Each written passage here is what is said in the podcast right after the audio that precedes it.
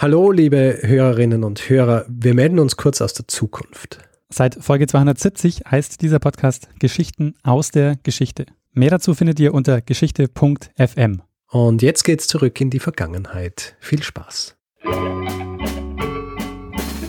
Lernen ein bisschen Geschichte. Lernen ein bisschen Geschichte, dann werden Sie sehen, Herr Reporter, wie das sich damals entwickelt hat. Wie das sich damals entwickelt hat. Hallo und herzlich willkommen bei Zeitsprung Geschichten aus der Geschichte. Mein Name ist Richard. Und mein Name ist Daniel. Ja, wir sind zwei Historiker. Wir erzählen jede Woche eine Geschichte aus der Geschichte. Wir sind jetzt bei Episode 111. Ja, richtig. Quasi ein Jubiläum. Ja, ist es schon ein Jubiläum? Oder wie nennt man das dann?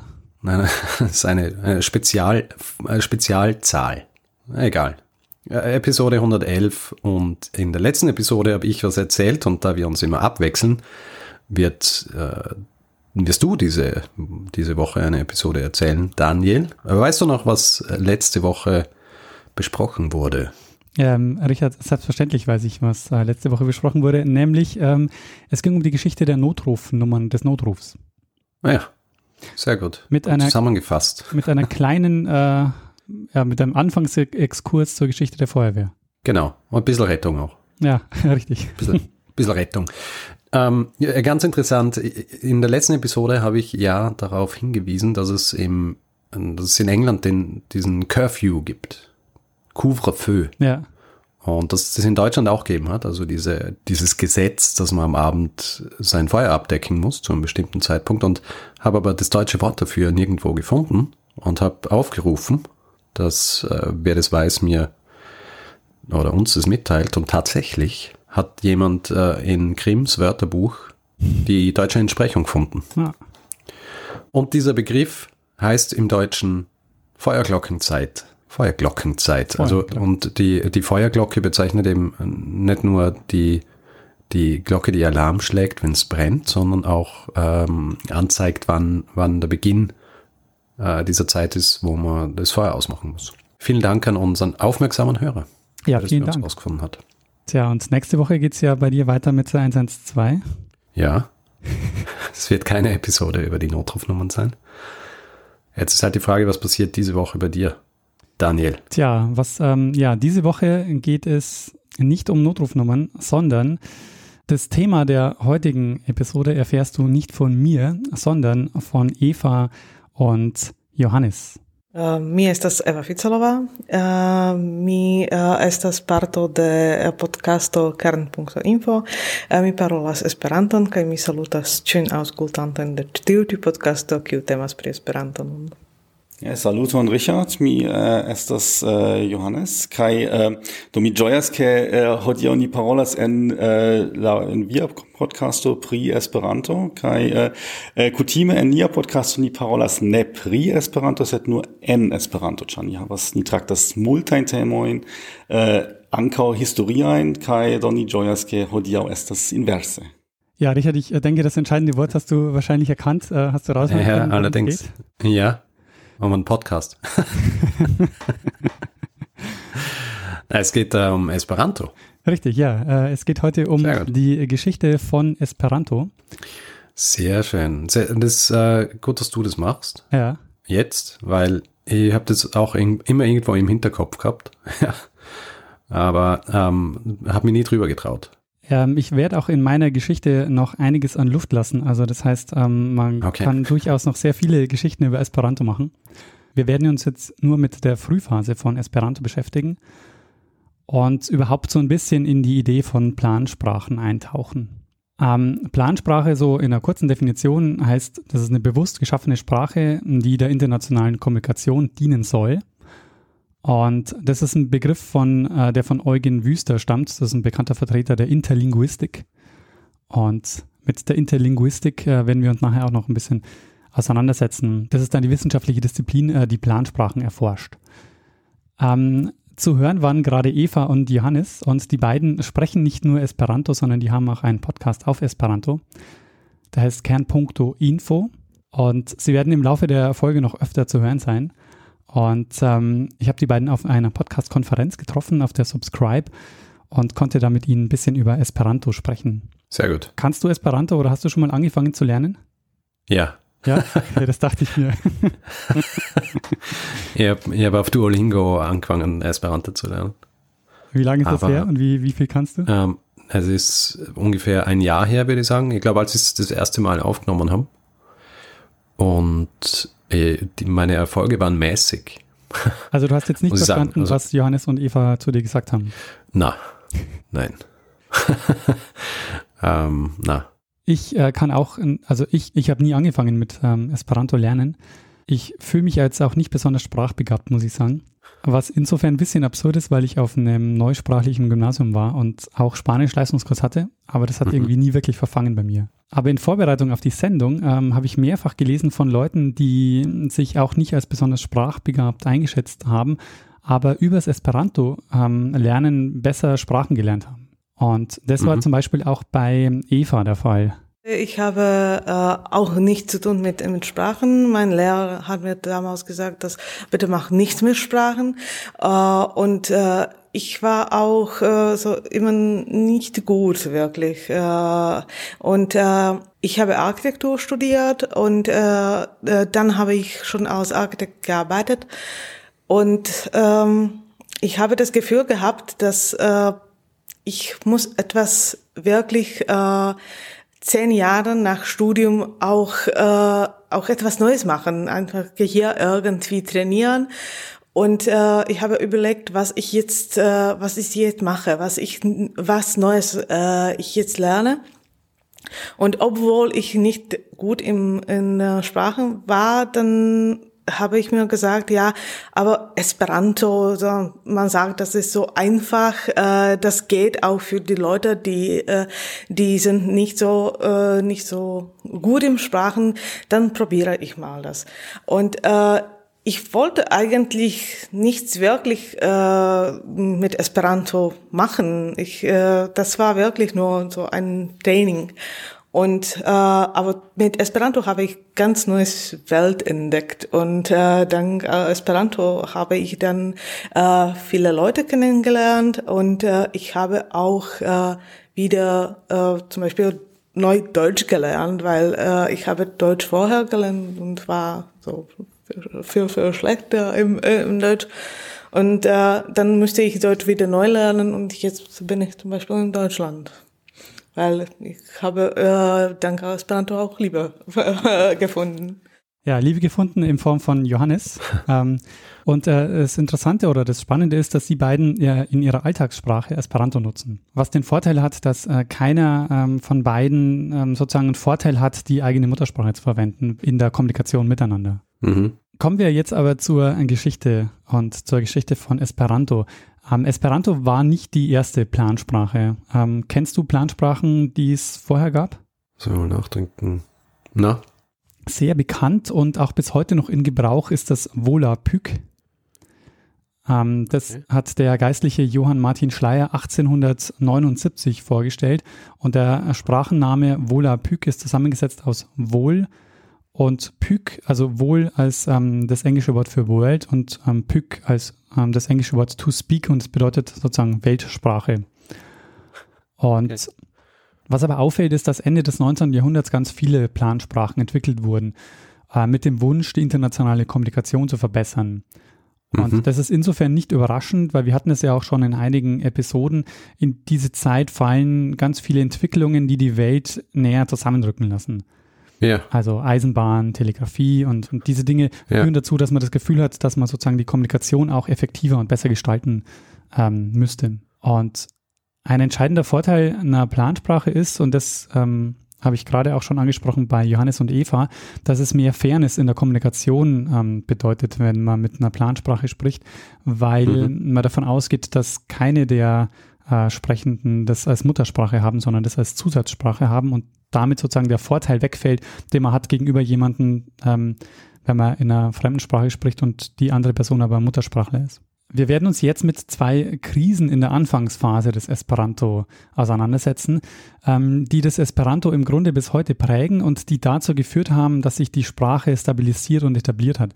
Also das war die Frage, die ich mir am meisten oder die ich am spannendsten fand, jetzt mich mit Esperanto zu beschäftigen. Ich mich gefragt habe, wie entstand denn überhaupt diese Community und wie, wie kam es dazu, dass Esperanto sich so als Plansprache durchsetzt? Und ähm, weißt du, von wem äh, und wann Esperanto entwickelt wurde? Ähm, na, also ich, äh, ich habe es mal gewusst, wer, äh, wer es war. Ich habe es aber wieder vergessen. Ähm, aber ich, ich glaube, er, er war jüdischer Abstammung, oder? Ja, genau, richtig. Und ähm, irgendwie, ähm, ich glaube aus Osteuropa, kann das sein? Ja. Der Name fällt mir nicht mehr ein. Ähm, die Person, die Esperanto entwickelt hat, heißt Ludovico Lazaro Zamenhof. Und Ja. das ist jetzt aber schon die Esperanto-Version seines Namens. Und der Zamenhof, der ist geboren 1859 ähm, und ist gestorben 1917. Also er ist vor 100 Jahren ähm, gestorben. Johannes erzählt jetzt mal ein bisschen über Zamenhof und die Idee, die hinter Esperanto steckt. Samenhof, der, der Initiator von Esperanto, der hat im Prinzip auch jetzt beruflich gar nichts mit Sprachen zu tun gehabt. Der war Augenarzt. Und der hat ähm, gelebt oder ist geboren im, in Białystok. Das war, äh, das ist, heute ist das Polen, also im Prinzip eine polnische Stadt. Das war damals äh, eben, äh, war es Russland oder war von Russland besetzt, also wie man es auch, auch sehen möchte. Und es war und ist auch immer noch äh, so eine Multikulti-Stadt. Also da gibt es viele Muslime, Juden, Litauer, Deutsche, Polen.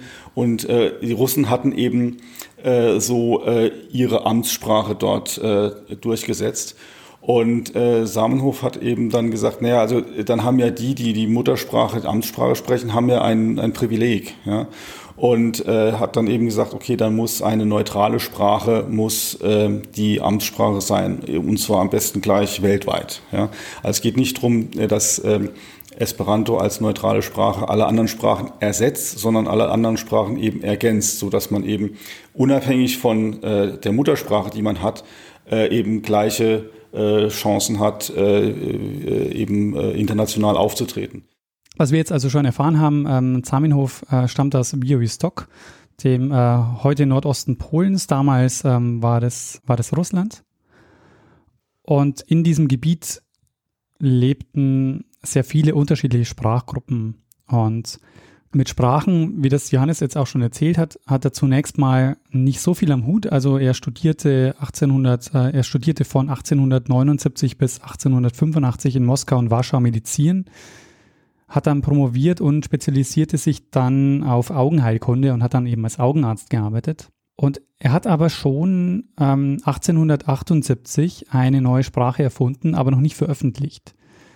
Äh, das ist auch eine interessante Geschichte, auf die ich jetzt nicht weiter eingehe, aber ähm, du hast ja vorhin schon erwähnt, er, er war jüdischer Abstammung und er war zeitweise, ähm, also bevor er mit, ähm, mit Esperanto oder bevor er die Sprache veröffentlicht hat, als äh, Zionist unterwegs und hat sich dann aber vom Zionismus abgewendet.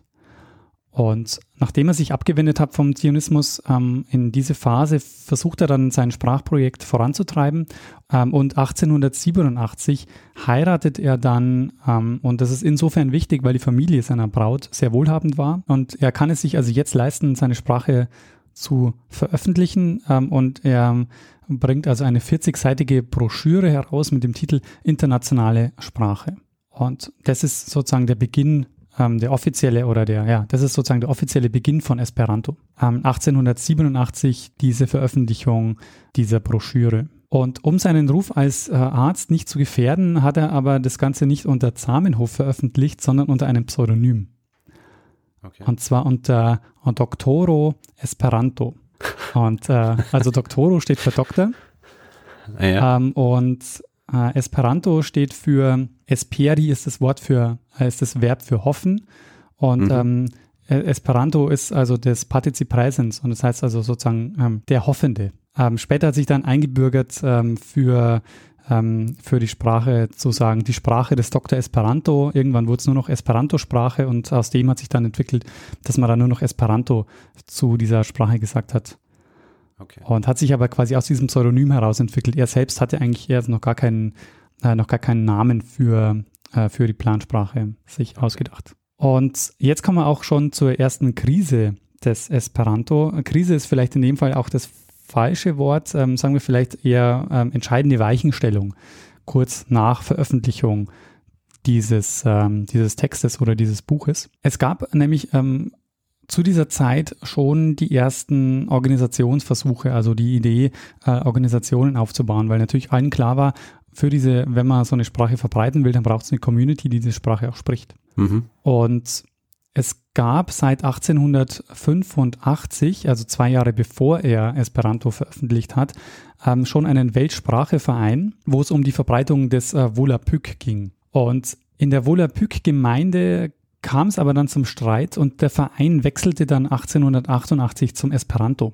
Und äh, wichtigstes Kommunikationsmittel in dieser Zeit und, ähm, und um die Verbindung zwischen den einzelnen ähm, Mitgliedern zu halten oder ja untereinander ähm, sich auszutauschen, war die Zeitschrift La Esperantisto, die es seit September 1889 dann gab. Übergetreten ist diese Volapük-Gemeinde aber nur wegen dem Versprechen, dass das Esperanto noch reformiert werden wird. Es gab da einige Kritikpunkte an der Sprache und Zamenhof macht dann was ähm, ganz Erstaunliches und das ist, das ist im Grunde mit ähm, einer der entscheidenden Moves, äh, die er da macht, warum es würden wahrscheinlich auch viele sagen, warum es ähm, Esperanto heute noch gibt in der Form. Nämlich, Zamenhof schreibt in der ersten Ausgabe dieser Zeitschrift, ja, ähm, eine Veränderung ist möglich, die Sprache ist noch nicht abgeschlossen. Und jetzt das Entscheidende, die Weiterentwicklung der Sprache liegt in den Händen der Anhänger. Er verzichtet somit auf einen Autoritätsanspruch. Und das ist nämlich genau das, was ähm, bei Volapük passiert, dass ähm, der Schleier selbst die Hand äh, weiterhin auf der Sprache haben will und sie ja. nicht aus der Hand gibt. Er, er open sourced die Sprache. Richtig, quasi. genau. Wir hören mal Johannes, äh, der uns jetzt erzählt, wie dieser Reformprozess, dieser erste Reformprozess ablief. Der ist nämlich auch sehr spannend. Ja, ich, äh, es gibt eine, eine Geschichte, die im Prinzip auch äh, immer noch so ein bisschen weitergeht, und zwar das ist, äh, ist die Frage, äh, wie entwickelt sich Esperanto? Ja? Ähm, also wie, wie äh, wie eine Sprache entwickelt sich ja. Und äh, da gibt's jetzt bei einer bei einer Plansprache natürlich ganz äh, haben die Leute ganz andere Vorstellungen davon. Und das geht im Prinzip ähm, äh, zurück auf äh, oder lässt sich zurückverfolgen auf so ein paar Jahre nach dem dem ersten nach dem Erscheinen des ersten Buchs. Das war äh, 1887 war das ist das erste Esperanto-Lehrbuch erschienen.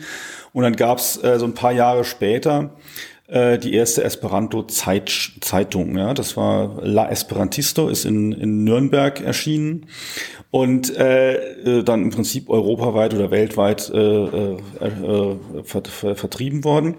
Und da äh, gab's äh, dann auch viele Leserbriefe. Das liest sich so ein bisschen, ich habe so einen Reprint davon, das liest sich so ein bisschen wie ein Blog mit Kommentaren, weil also die Leserbriefe, die kamen dann immer so Monate später dann, aber ähm, äh, wenn man das heute alles so zusammenfasst, dann liest sich das wie so ein Blog mit Kommentaren.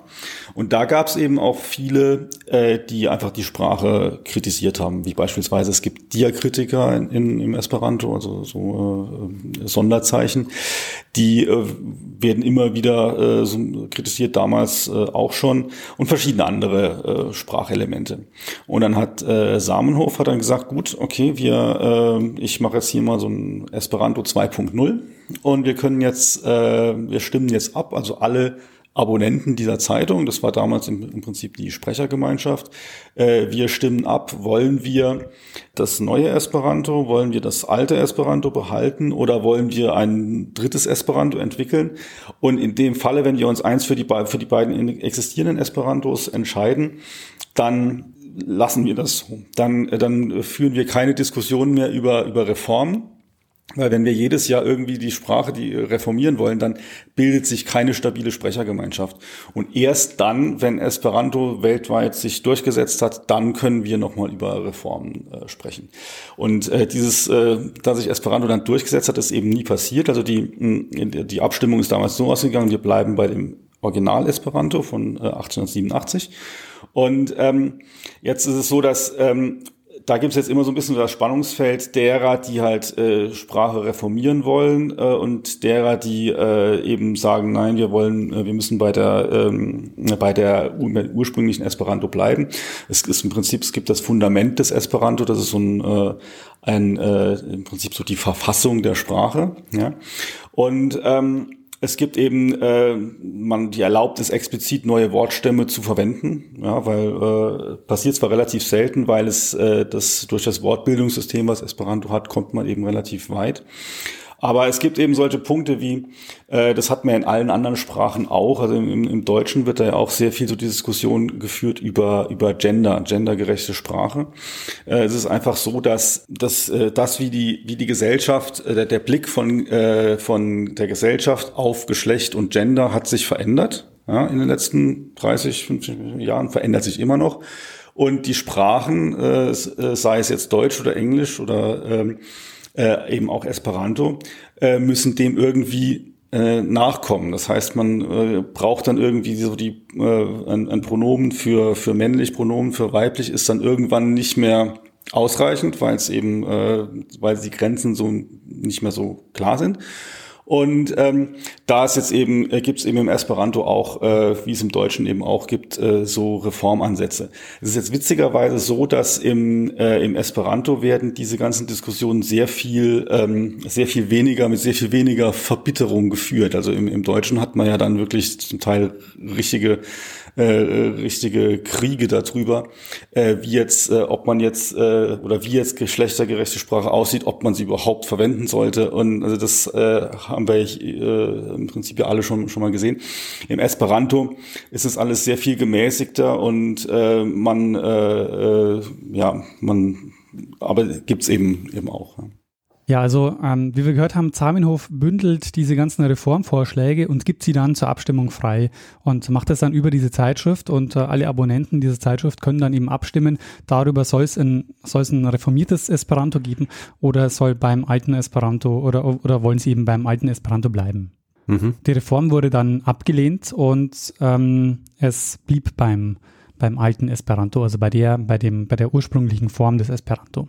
Zamenhof bleibt aber natürlich auch in der Folgezeit sehr wichtig für die Sprache. Ähm, allerdings, was man eben beobachten kann, ist, dass jetzt ähm, neue Institutionen und Strukturen entstehen, die sich dann nach und nach verfestigen und ähm, damit kommen dann auch andere Persönlichkeiten zum Zug, die sich dann nicht nur einbringen, sondern auch mehr und mehr Einfluss gewinnen dann innerhalb der Esperanto-Szene.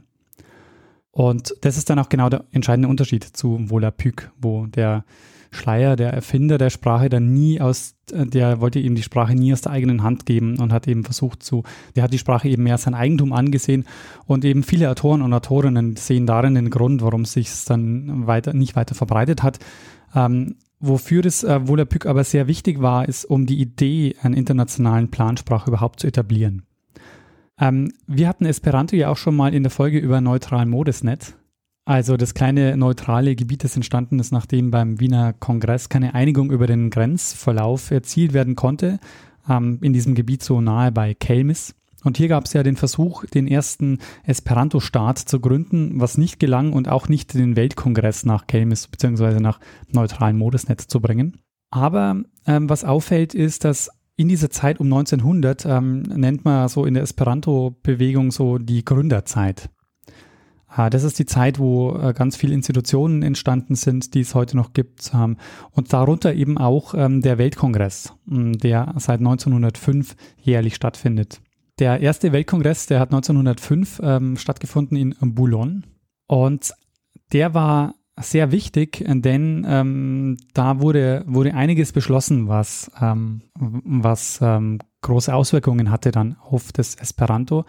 Zum einen wurde ähm, das Lingua Comitato gegründet auf diesem ersten Weltkongress. Das ist heute noch, also das ist die Vorgängerorganisation ähm, von dem Academio de Esperanto, das es heute noch gibt und das ist sozusagen das ähm, wichtigste und entscheidende Sprachgremium des Esperanto. Und es wurde angenommen das Fundamento de Esperanto, also das ist diese diese Sammlung von grundlegenden Texten von Zamenhof über die Sprache. Das ist das, was äh, Johannes vorhin schon angesprochen hat. Das bildet im Grunde bis heute die Grundlage von Esperanto. Mhm. Außerdem wurde eine Deklaration verabschiedet und äh, die finde ich auch sehr spannend und äh, ich lese dir mal den ersten Paragraphen dieser Deklaration vor, der viel darüber aussagt, wie ähm, der, der viel über das Selbstverständnis von Esperanto aussagt. Da heißt es im ersten Paragraphen, Der Esperantismus ist das Bemühen in der ganzen Welt, den Gebrauch einer neutralen menschlichen Sprache zu verbreiten, die sich nicht in das interne Leben der Völker einmischend und in keiner Weise auf das Verdrängen der bestehenden Sprachen abzielend den Menschen verschiedener Nationen die Möglichkeit gäbe, sich untereinander zu verständigen. Dann heißt es weiter, jede andere Idee oder Hoffnung, die der eine oder andere Esperantist mit dem Esperantismus verbindet, wird seine rein private Angelegenheit sein, für die der Esperantismus nicht verantwortlich ist.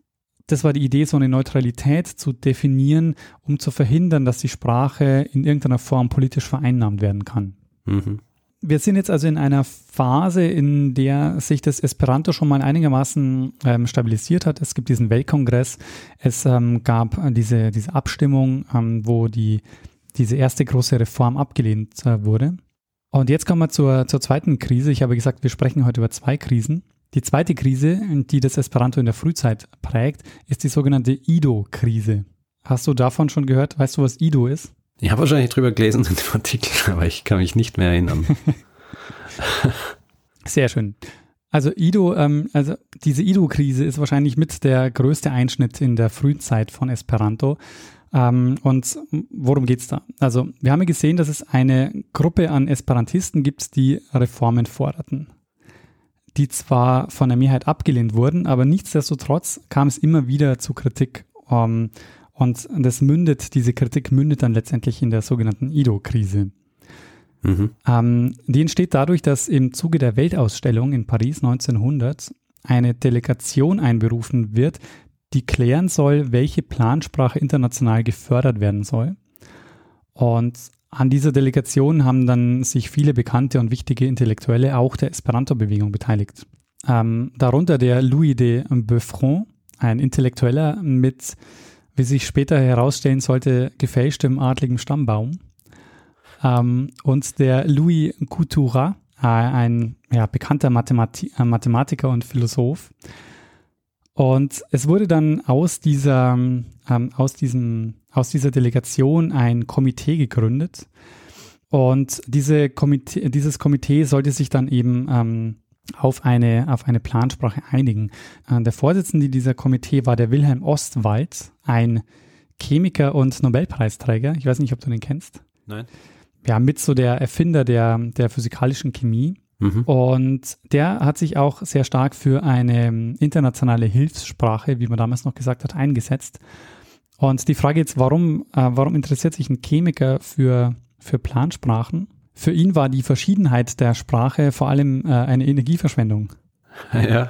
Ähm, was bei ihm noch interessant ist, er hat sich dann gegen eine sehr gängige Theorie seiner Zeit gewendet, nämlich die Organismustheorie, die vor allen Dingen, also ich weiß nicht, ob er sie aufgebracht hat, aber sehr stark vertreten durch Wilhelm von Humboldt.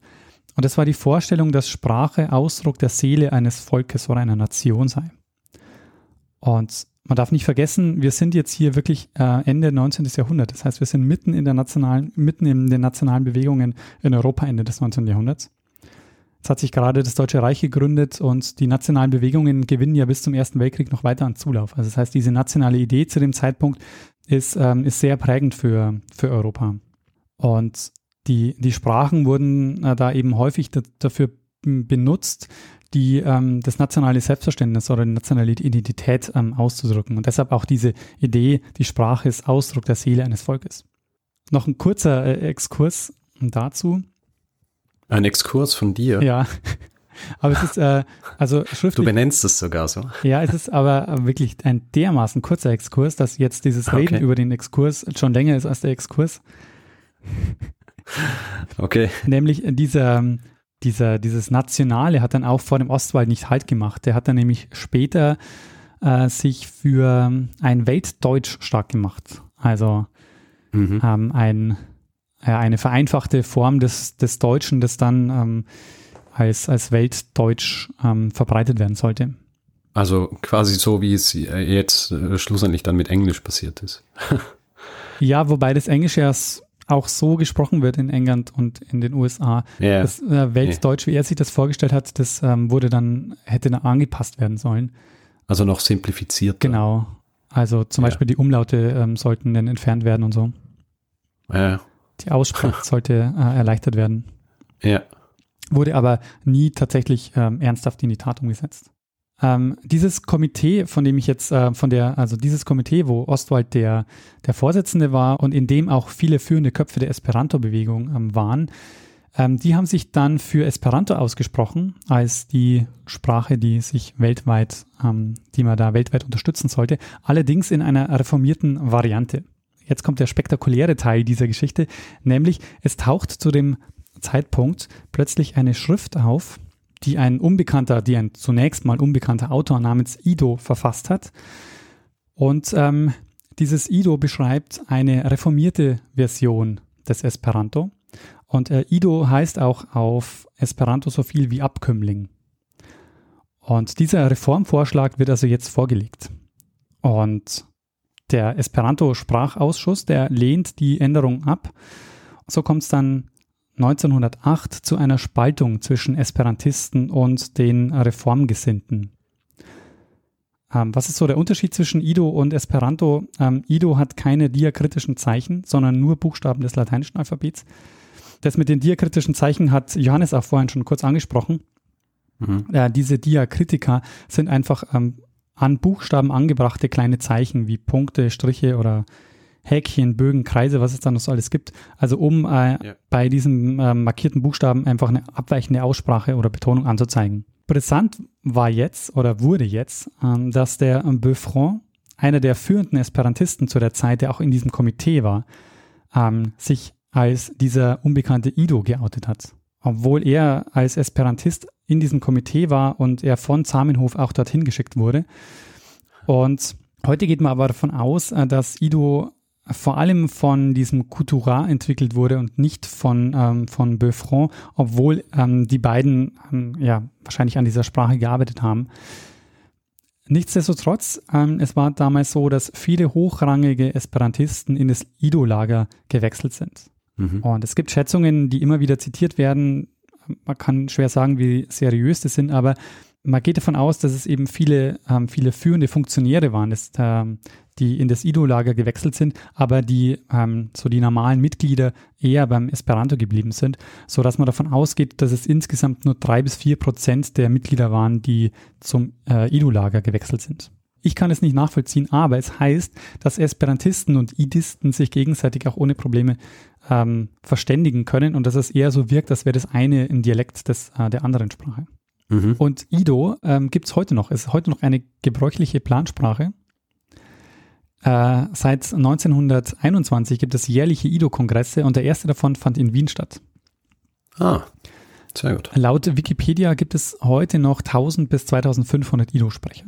Also ich habe ja vorhin angedeutet, dass diese beiden Krisen auch wichtig waren für Esperanto, weil sie Esperanto so geprägt haben ähm, und stabilisiert haben, dass es eben zu dieser Sprache führt, die wir heute als Esperanto kennen. Und das war jetzt bei dieser Ido-Krise ähm, auch wieder so, dass es danach zu Veränderungen kam, die dann ähm, die, die Sprache ähm, ja vielleicht nicht grundlegend verändert haben, aber zumindest ähm, dazu geführt haben, so Strukturen auszubilden, die, die bis heute ähm, sichtbar sind. Nämlich wurde nach der Ido-Krise der Esperanto-Weltbund gegründet, der Universala Esperanto Associo, äh, 1908 in Genf. Und Grund war, dass man gemerkt hat, dass die Sprachgemeinschaft eine gemeinsame Infrastruktur braucht, ähm, die über den nationalen Verbänden steht. Weil die nationalen Verbände, die gab es ja schon, aber es ähm, war eben der Wunsch noch da, eine übergeordnete Infrastruktur zu schaffen und die hat man eben dann mit diesem, diesem Weltbund damit ähm, geschaffen. Mhm. Grundlegende sprachliche Konflikte gab es nach dieser Ido-Krise dann eben kaum noch. Ähm, also das waren so die, diese beiden Krisen, die ich jetzt, ähm, von, denen, von denen ich dir jetzt erzählt habe, das waren eben so die, die beiden schwerwiegenden und alles, was jetzt quasi kommt, was noch die Sprachkritik betrifft, die war dann nicht mehr so grundlegend. Natürlich gibt es heute immer noch welche, die diese diakritischen Zeichen bei Esperanto kritisieren, aber, aber es führt jetzt nicht mehr dazu, dass, dass sozusagen die Sprache dann als, äh, als Ganzes dann nochmal angezweifelt wird oder so eine große Reformbewegung entstanden ist. Naja, wenn, wenn heutzutage jemand diese diakritischen Zeichen bekrittelt, ja, kann uns einfach ins Lager überlaufen. Ja, richtig. Ähm, allerdings. Oder ist, ist, haben, haben sich die mittlerweile so weit voneinander entfernt, dass es dann wirklich so wäre, als müssten wir eine neue Sprache lernen? Ah, nee, das glaube ich nicht. Also ich glaube auch, dass viele, ähm, dass viele, die Esperanto lernen, ja auch so, so einen Spaß am Sprachenlernen haben. Ja. Und es gibt eben auch viele, die dann auch noch Volapük lernen und dann auch noch Ido lernen und eben ähm, okay. viele dieser, dieser, dieser Plansprachen lernen. Wenn man sich heute die, die größten Plansprachengemeinschaften ansieht, dann ähm, ja, fallen vor allen Dingen immer drei Plansprachen. Äh, das eine ist Ido, das äh, zweite ist Interlingua, kennst du vielleicht auch? Nein. Ähm, und das äh, dritte ist dann Esperanto. Wobei man aber sagen muss, also geschätzterweise ähm, finden, finden 95 Prozent der Plansprachenkommunikation auf Esperanto ähm, statt. Aber weil du ähm, gefragt hast, so was, ähm, was denn Menschen antreibt, jetzt auch noch ähm, Plansprachen wie Ido oder Interlingua auch zu lernen, das sind mhm. auch ganz häufig ähm, auch Leute, die sich mit Interlinguistik beschäftigen. Also ja. mit, äh, die ja. sich sprachwissenschaftlich einfach allgemein mit Sprachen auseinandersetzen. Ja. Also einfach aus einem akademischen Interesse. Genau, ja. Ja. Oder eben, weil es hilft, einfach generell Sprachen zu lernen. Weil ich finde das ja ganz interessant, weil man, man die Esperanto, das, was ich drüber weiß, ist ja auch so, dass es so reduziert ist auf, auf die, auf alles, was nötig ist, aber nichts Zusätzliches hat. Ja. Also so diese Altlasten, die man in anderen Sprachen so mit sich nimmt, ja, die sind ja, die sind ja rausgenommen worden aus dem Esperanto. Ja. ja. Also so, dass äh, im Französischen, dass du ein Wort, dass das ausgeschrieben, äh, was weiß ich, äh, 15 Buchstaben hat, aber aussprechen tust drei oder so. Ja. Sowas hast dann im, in Esperanto halt. Mhm. Ja, genau. Und auch noch ein, ein interessanter Punkt ist, ähm, weil ich jetzt auch noch die Interlinguistik angesprochen habe, diese Auseinandersetzung um das Ido, das führt auch dazu, dass die Esperantologie entsteht. Also die wissenschaftliche Auseinandersetzung mit ähm, Esperanto. Und ähm, wichtig vor allen Dingen ist da der äh, René de Saussure. Das ist der Bruder vom Ferdinand de Saussure, den, den du vielleicht kennst. Mhm. Äh, der ja die der bedeutender Sprachwissenschaftler war und der die Semiotik ähm, nachhaltig geprägt yeah. hat. Und ähm, der, der Bruder von ihm, also der René de Saussure, der hat unter dem Pseudonym Antido, also Anti-Ido, äh, geschrieben. Ja, äh, Richard, und das war äh, meine kurze Geschichte des Esperanto mit Fokus auf die frühen Jahre. Und es gibt natürlich wahnsinnig viele Geschichten, die man äh, hier noch erzählen kann. Also falls du noch mal eine Esperanto-Geschichte machen willst, ich äh, habe noch Luft nach oben gelassen. Ja. Ähm, was mich jetzt vor allen Dingen äh, interessiert oder was ich spannend fand, war eben, wie sie die Sprache erstmal etabliert und es da eben zwei so ähm, Reformkrisen sozusagen gab, ähm, die, ja. erstmal überwind, die man erstmal überwinden musste, um ähm, sich über so einen langen Zeitraum dann letztendlich auch zu etablieren. Besonders an Esperanto und mit ein entscheidender Punkt der Verbreitung war und ist ja, dass eine sehr aktive ähm, Community entstanden ist, die sich, ähm, ja, es gibt zahlreiche Veröffentlichungen, Veranstaltungen und so. Und diese Community-Bildung und dass man eben gemeinsam diese, diese Sprache praktiziert, ist eben so was, ähm, was, was Besonderes, was eben äh, Esperanto als Plansprache ausmacht. Und ähm, Johannes erzählt uns jetzt auch mal, wie er so die, die Sprache so erlebt, äh, weil er sehr, weil er und Eva sich auch sehr aktiv äh, einbringen und eben auch diesen Esperanto-Podcast machen. Eigentlich äh, will ich immer äh, irgendwie so eine Sprache haben, die dann auch eine Gemeinschaft bildet, weil ich war eben in der in der französischsprachigen Community unterwegs, einfach dadurch, dass ich Französisch sprach. Ich war in der deutschsprachigen Community unterwegs, einfach dadurch, dass ich Deutsch sprach und so weiter. Und jetzt ebenso die gemeinsame Verkehrssprache war eben Englisch, aber die hat eben keinerlei Community geformt, ja.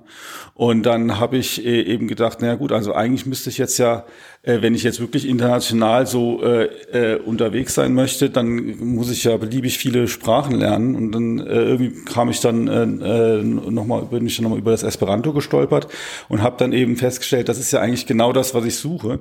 Eben eine Sprache, die einerseits vollkommen international ist, die also nicht an irgendwie eine Region gebunden ist, an ein Land oder, oder so, oder eine Gruppe von Ländern, äh, und die aber andererseits auch äh, dann eine Community äh, formt, weil das tut das Esperanto eben. Und so habe ich dann eben Esperanto dann äh, gelernt und äh, genauso die Funktion hat es dann eben auch erfüllt. Also ich habe dann dadurch bin ich dann eben jetzt so äh, unterwegs in der äh, in der Esperanto Community. Damit ähm, ja bin ich am Ende ähm, meiner Geschichte über Esperanto.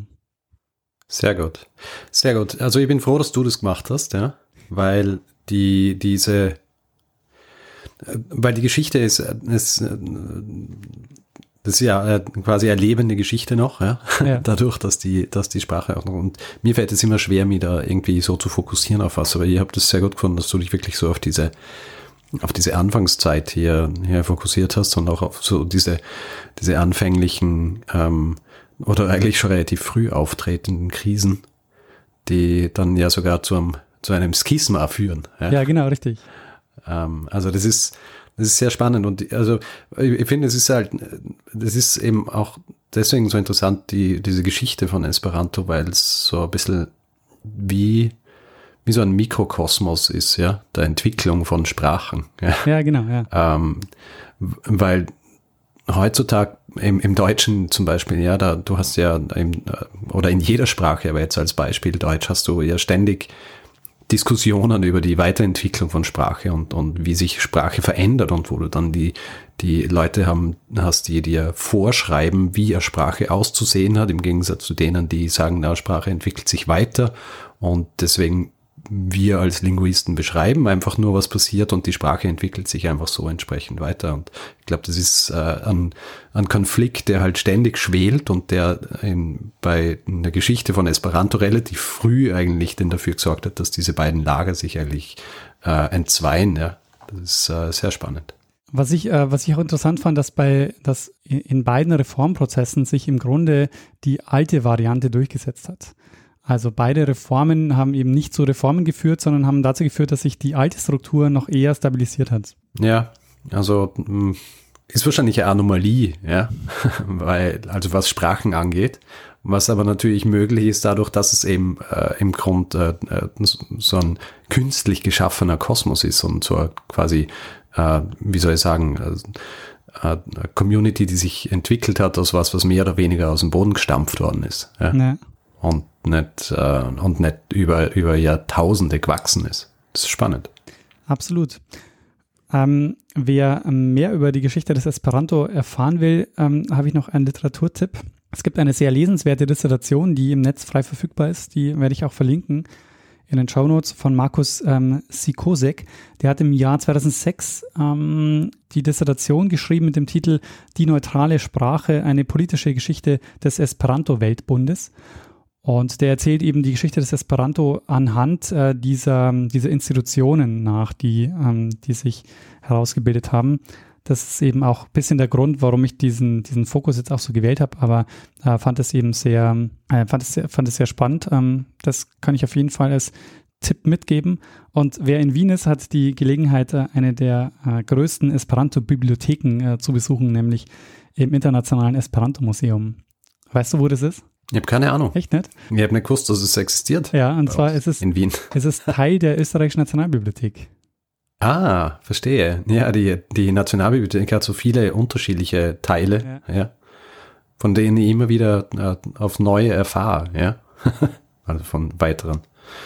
Sehr gut. Muss ich mal hinschauen. Ich, ich verstehe zwar nichts, ja, wenn ich es lese, außer äh, also meine, äh, meine Esperanto äh, Fähigkeiten, ja, da, bei Duolingo lernst du halt am Anfang Mann und Frau und Essen und Trinken und solche Geschichten.